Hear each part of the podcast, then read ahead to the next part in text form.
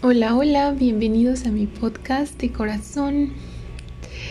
Este podcast va a ser un poquito corto. um,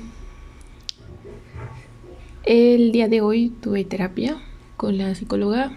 Es una psicóloga que ha estudiado mucho la parte de paz, o sea, las personas altamente sensibles. Y la verdad es que ha sido la mejor decisión de mi vida. Y estoy trabajando mucho en eso. Justo le contaba lo que tratamos la vez pasada, que es el enojo. Y justamente el cómo no enojarte, no creas límites. Pero también me dijo algo como interesante, que a veces el enojo también va de la mano con el miedo. Entonces, mm, ella lo menciona, que bueno, me ha mencionado que como personas altamente sensibles somos personas muy culposas, sentimos mucha culpa, que creo que va de la mano con la empatía que puedes llegar a sentir por una persona. Entonces, si tú la lastimas, ya sea eh, de manera inconsciente o tal vez algo tuviste de conciencia o no sé. Te sientes muy culpable. Realmente sientes mucha culpa cuando llegas a herir los sentimientos de otra persona o herirla de alguna forma. Entonces, sentimos culpa. Entonces tenemos, porque tenemos miedo a lastimar a alguien. Entonces, cuando nos enojamos, y justificamos el cómo nosotros tenemos culpa de tal vez provocar el enojo en la otra persona o provocar la acción de la otra persona que nos hizo enojar. Y al final como es culpa de nosotros no nos enojamos. Entonces por miedo a lastimar a otro está muy enredado la verdad. O sea a mí me hizo un en la cabeza, como un crash en la cabeza. Pero... Pero al final, entre todo ese proceso, nos llevamos entre las patas nuestros propios sentimientos. Y nos lastimamos mucho en el proceso. Entonces, si tú, persona altamente sensible o no, estás trabajando eso de el enojo, trata de ligarlo con algo que tal vez tú sientas miedo, ¿no? Por ejemplo, em, si no te enojas con tu novio, tu familia, tus padres o alguien, tal vez es por miedo a lastimarlos, miedo a perderlos, miedo a que se enojen contigo, miedo a que te dejen, miedo a que algo de eso pase, ¿no?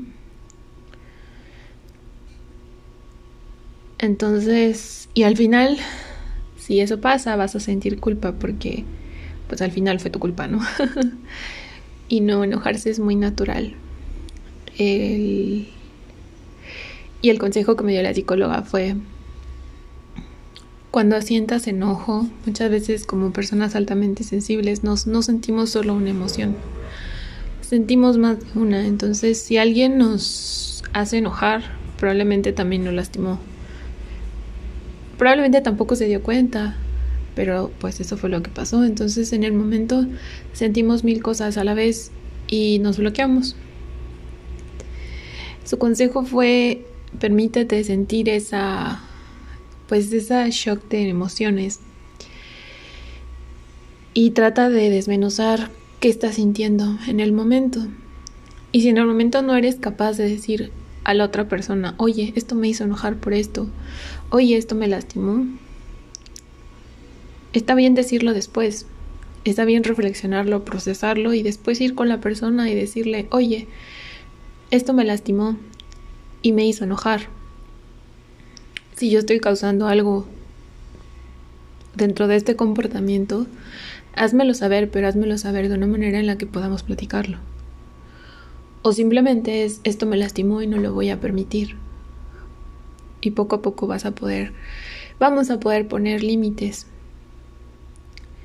En fin, es lo único que quería decir. Hoy fue un día bastante heavy en terapia. Toqué muchas cosas sensibles ahí adentro y muchos recuerdos que no había visto y, y cositas que he ido bloqueando, pero esto solamente es una pequeña capítulo que es como enojo parte 2. Ayuda de la psicóloga.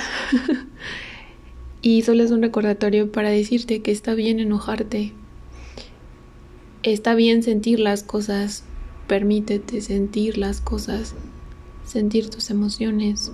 Identifícalas procesalas, externalas si es necesario y déjalas ir.